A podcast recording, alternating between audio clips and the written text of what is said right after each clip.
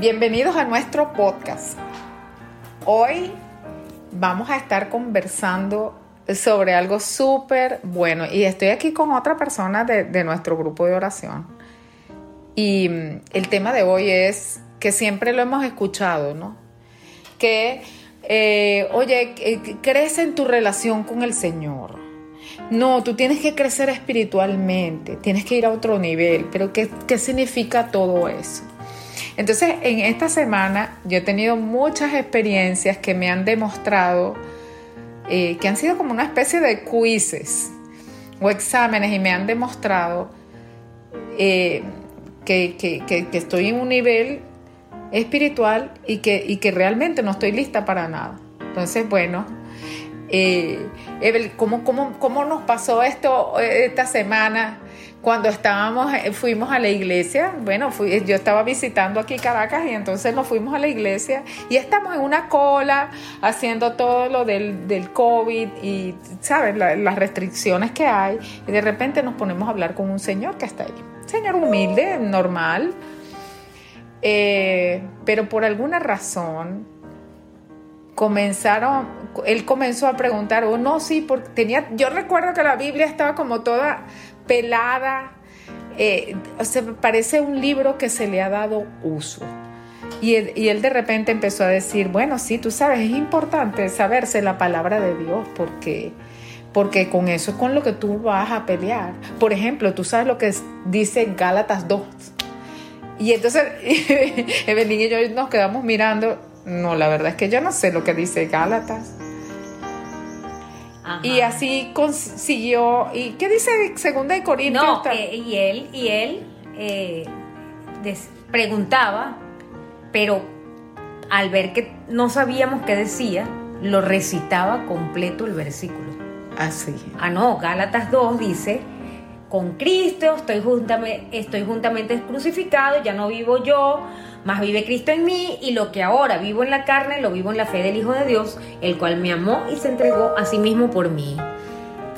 Y así, 10 versículos, importantísimos, básicos en una vida cristiana. Claro, porque cuando nosotros, por ejemplo, decimos, no puedo con esto, y tú te fortaleces como lo hacía el mismo rey David.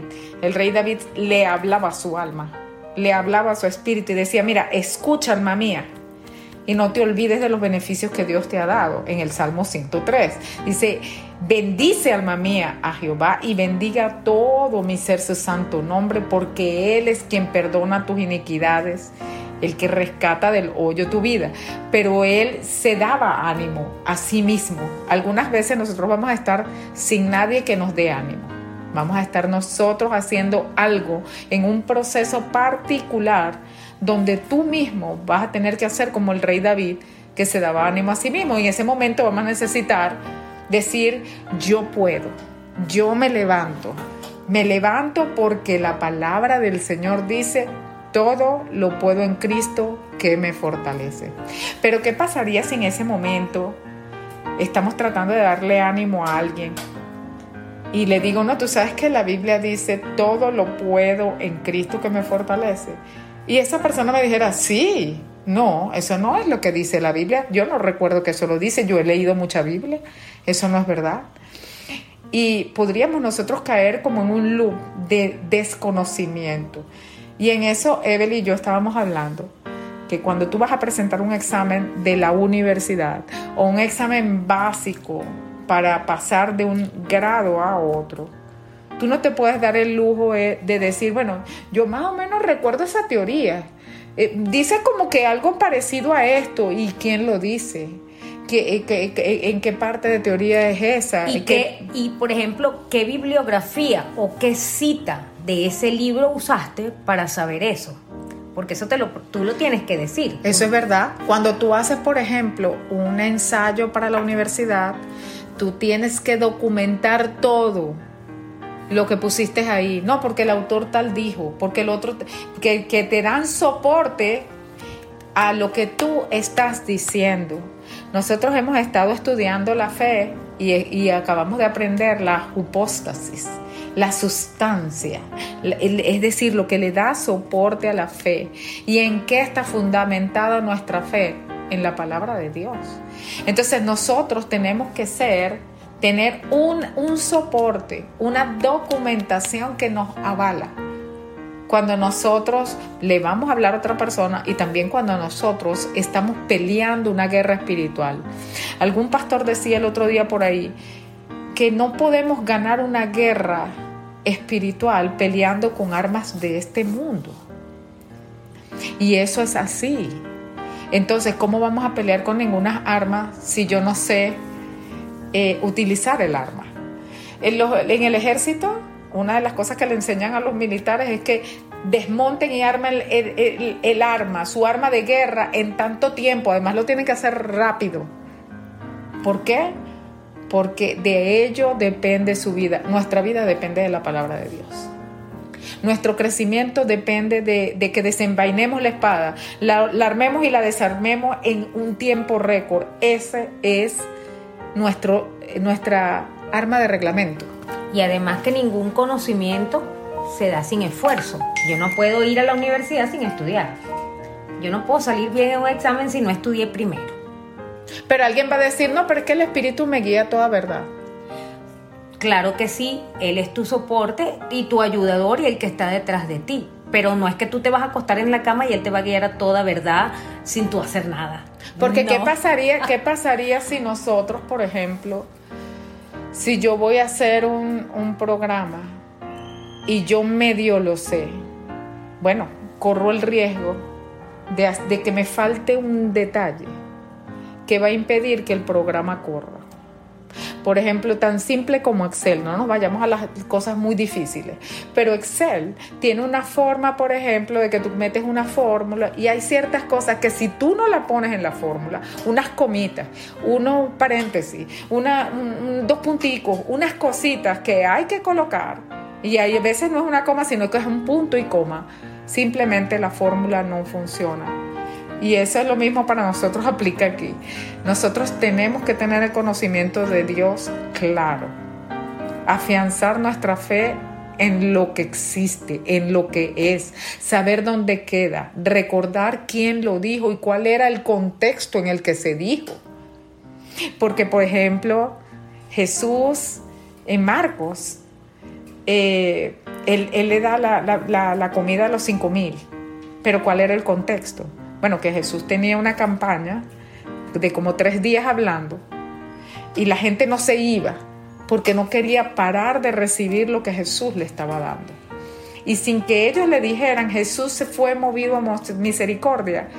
Y por eso Él hizo la bendición de los panes y los peces. De hecho, los mandó a recostarse, a descansar. Y esa es la representación del el descanso del Señor que está escrito al principio de la Biblia, en Deuteronomio o en algo así, yo no me acuerdo dónde está escrito.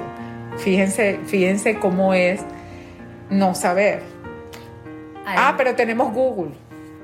Claro, pero además muchas veces nosotros estudiamos mucha Biblia, estudiamos, leemos y sabemos que dice esto y aquello, pero ¿cómo retenemos si no sabemos dónde está? Y como dice Flor, en qué contexto se dio y por qué se dijo. O sea, eh, hay que saber estudiar bien, no al caletre.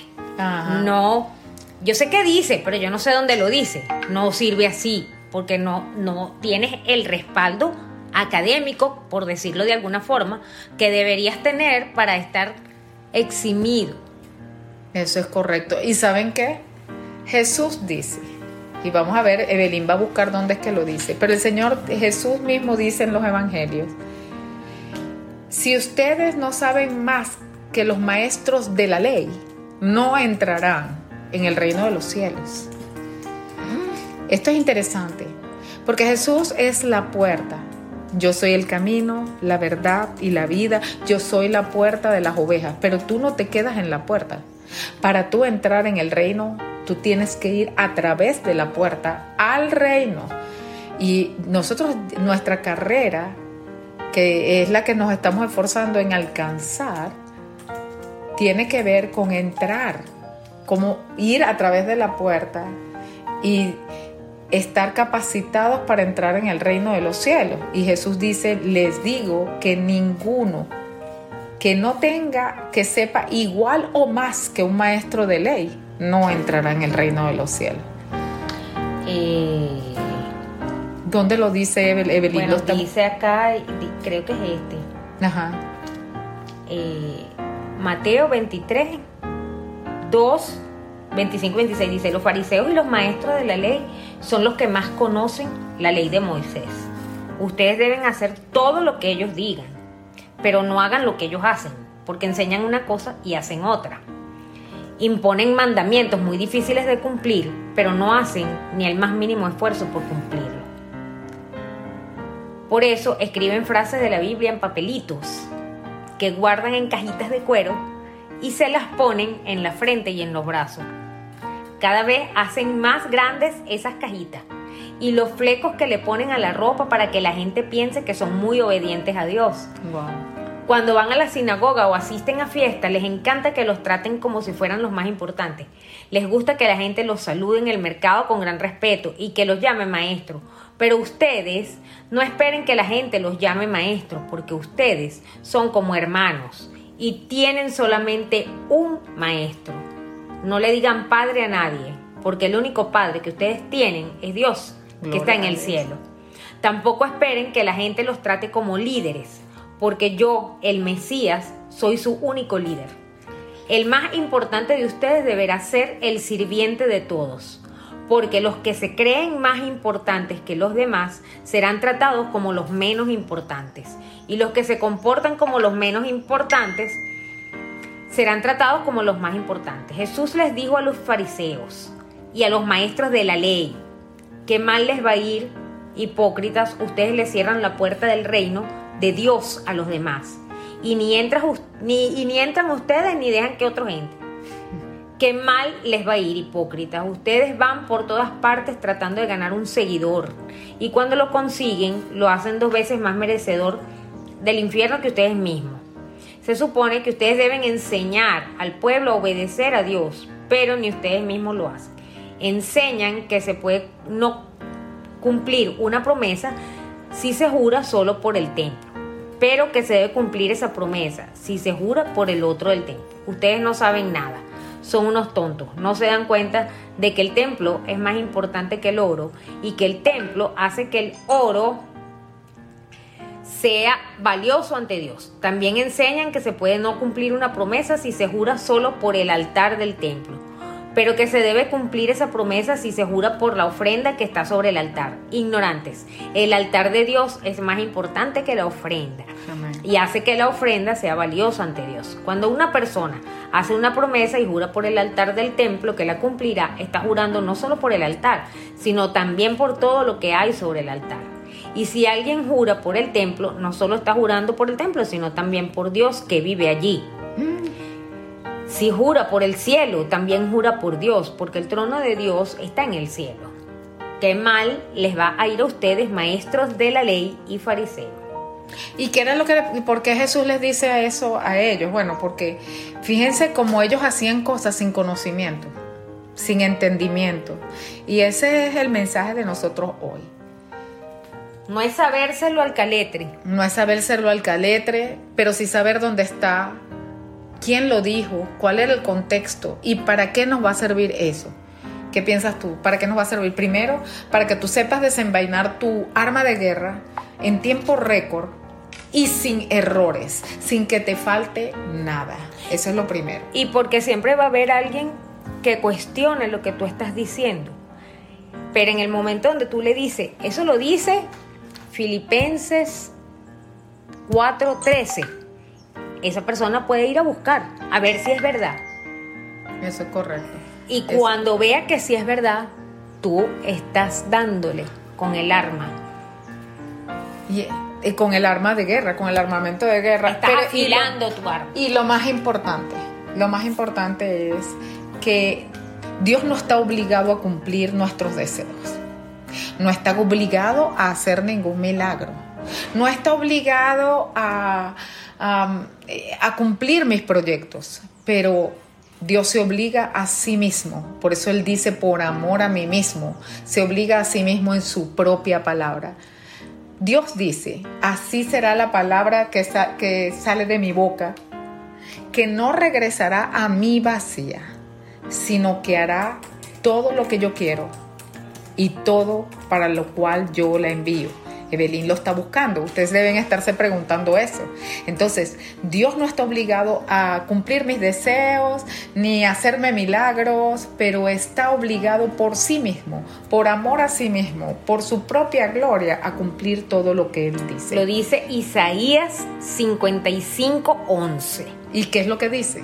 Dice, así será mi palabra que sale de mi boca, no volverá a mi vacía, sin haber realizado lo que deseo y logrado el propósito para el cual la envié. Amén. Entonces, el Señor cuando ha dado su palabra, donde Él te dice, tú vas a ser bendecido a la entrada y a la salida, si tú escuchas mis palabras, las pones por obra y las obedeces, yo voy a hacer eso. ¿Cómo vamos a saber nosotros qué es lo que Dios sí va a hacer y que tenemos? ¿Cómo sabré yo que es verdad que la salud de Dios está en mí y que la sanidad de Dios está en mí y que soy bendecido a la entrada y a la salida y que soy bendecido en el campo y en la ciudad y que cuando yo camino con Dios recibo todas esas bendiciones y que vienen a mí, yo no las tengo que buscar? ¿Cómo lo voy a saber? Sabiendo que eso está en Deuteronomio 28, pero también conociendo que Dios dice aquí en Isaías 55:11 55:11 que todo lo que él dice ahí se va a cumplir, que él no habla en vano y que seguro lo va a cumplir. Por eso es importante que crezcamos en nuestra relación con Dios. A medida que sepamos más, internalicemos más, meditemos más sobre la palabra de Dios y, y, sepamos en qué contexto, cuál era la razón y qué fue lo que sucedió y qué es lo que significa para nosotros, más nosotros vamos a saber con qué contamos.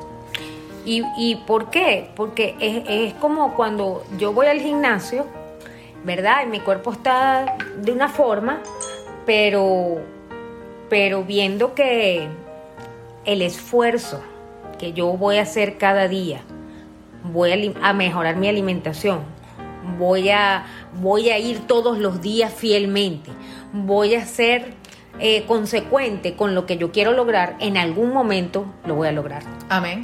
Entonces yo le voy a dar forma al cuerpo que yo quiero tener. Asimismo, si nosotros profundizamos en la palabra, en la oración, en la adoración, nosotros vamos a lograr la forma espiritual que nosotros queremos porque vamos a ser consecuentes y tenemos el soporte del Espíritu Santo para lograrlo. No estamos solos, pero tenemos que poner una parte de nosotros, un esfuerzo. Una disciplina. Una disciplina para que Dios termine de darle forma a eso que Él quiere darle forma.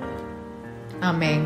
Y entonces esta conversación de hoy, que ha sido súper importante por todo lo que nos ha enseñado, es, primero, no pensemos que, se, que sabemos mucho.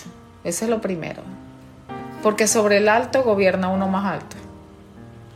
No pensemos que nuestras experiencias con Dios y nuestras experiencias de oración son las más importantes y las pruebas más duras, porque hoy, esta misma semana yo tuve también la oportunidad de escuchar testimonios increíbles de personas que yo ni conocía. Entonces no pensemos,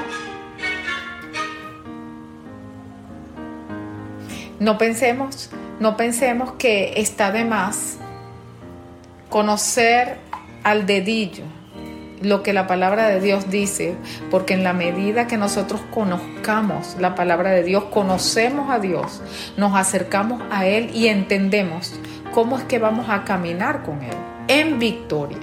Yo estoy convencida de que la mayoría de las personas cristianos no alcanzan la victoria que Dios dice.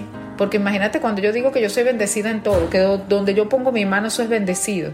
Eso es, eso es un nivel de bendición que, que mi mente no puede entender. Pero yo estoy convencida de que la gente no llega ahí, no llegamos ahí, porque no, no somos capaces de dar el paso necesario, de pagar el precio del estudio, de la disciplina, de la continuidad, de la oración, de la entrega. Por eso es que no llegamos a donde Dios quiere que llegue. Yo hoy invito a todas las personas que están escuchando, que son de alguna manera conocedores de Dios, cristianos, católicos, los invito a conocer a Dios. La palabra de Dios es única y tenemos la bendición, si están en este lado del mundo, tenemos la bendición de tener acceso a cualquier Biblia, leerla cuando queremos, cuando no queremos no la leemos, pero hay partes en el mundo donde hoy la palabra de Dios no puede ser leída. Hay gente que es encarcelada por leer la palabra de Dios. No esperemos que eso nos pase a nosotros. Leamos la palabra de Dios a todo el que cree que sabe mucho. Miren, no tenemos que tener una visión de nosotros mismos mayor que la que tenemos que tener. Tenemos que sentarnos y decir, Señor, la verdad es que yo no sé nada. Y, sabiendo que no sabemos nada, yo sé que en la Biblia en algún lado dice, no te creas nada, créete el último, lo menos, cree que, cree que todos tus hermanos están sobre ti. Lo acabamos de leer, lo acabamos de leer en los maestros de la ley, lo acabamos de leer en la sabiduría. Entonces, conocer a Dios es conocer la Biblia. Y conocer la Biblia es nuestra victoria, porque la Biblia es nuestra arma de guerra. Es nuestra es, es, es, es la espada con la que podemos derribar lo que tengamos que derribar junto con otras cosas, ¿verdad? Pero la palabra de Dios es esencial para conocer a Dios. Y hoy el llamado es para todas las personas que y que conocen a Dios, que como yo, que están como yo, o que están como cualquiera de nosotros, quiere crecer. Y si ese eres tú, vamos a orar por ti en un momento, pero si también hacemos la llamada, el, llamado para las personas que nunca han conocido a Jesús. Y yo digo, como dice, dice una pastora por ahí, es, si tú has probado todo, has andado por todas partes buscando algo que no encuentras, prueba a Cristo. Cristo es el Mesías, es el Salvador del mundo y si ese eres tú, puedes hacer esta oración con nosotras hoy. Señor, yo no te conozco, pero te quiero conocer. Reconozco que soy pecador, que vivo en error. Me arrepiento de eso. Te pido que entres en mi corazón a morar aquí. Ayúdame a permanecer hasta que tú vengas por mí. Amén. Y para las personas que quieren conocer a Dios, oramos lo siguiente. Señor, gracias por abrirme un camino para llegar a ti. Hoy te quiero conocer y quiero saber más de ti. Ayúdame a encontrar quien me pueda enseñar tu palabra a leerla y a retenerla en mi corazón, Señor, para poder encontrar ese camino que tú has abierto para mí. Me entrego a ti, Señor, con mi corazón, mi mente puestas en aprender y en encontrarte a través de tu palabra. En el nombre de Jesús. Amén. Amén. Hasta nuestro próximo episodio. Hola, hoy vamos a hablar de Ana la madre de Samuel. Y nos basaremos en el primer libro de Samuel. Ana era la segunda esposa del Caná.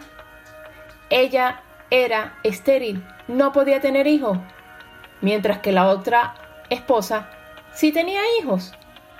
El esposo de Ana igual la amaba y le decía que si el amor de él no era suficiente, que por qué quería tener un hijo. Pero Ana igual le pedía a Dios un hijo. Ella estaba triste y quería tener un hijo. A lo largo de la historia de Primera de Samuel, vemos la devoción de Ana a Dios.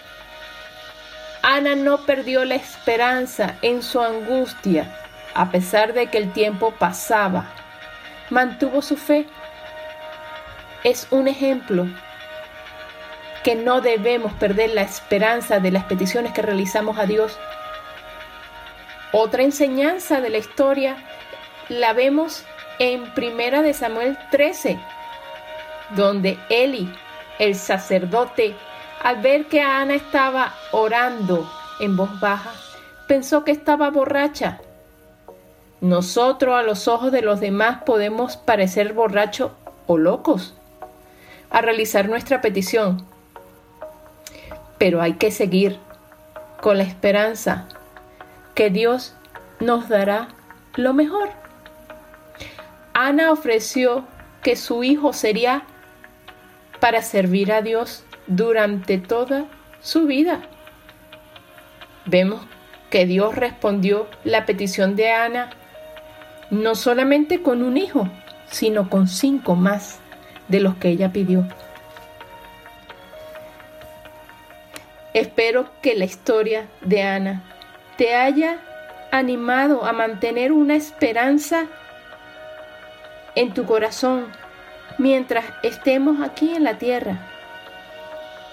Todos los dolores, la espera y las oraciones que no tengamos respuesta aún, mantengamos nuestra fe y nuestra esperanza.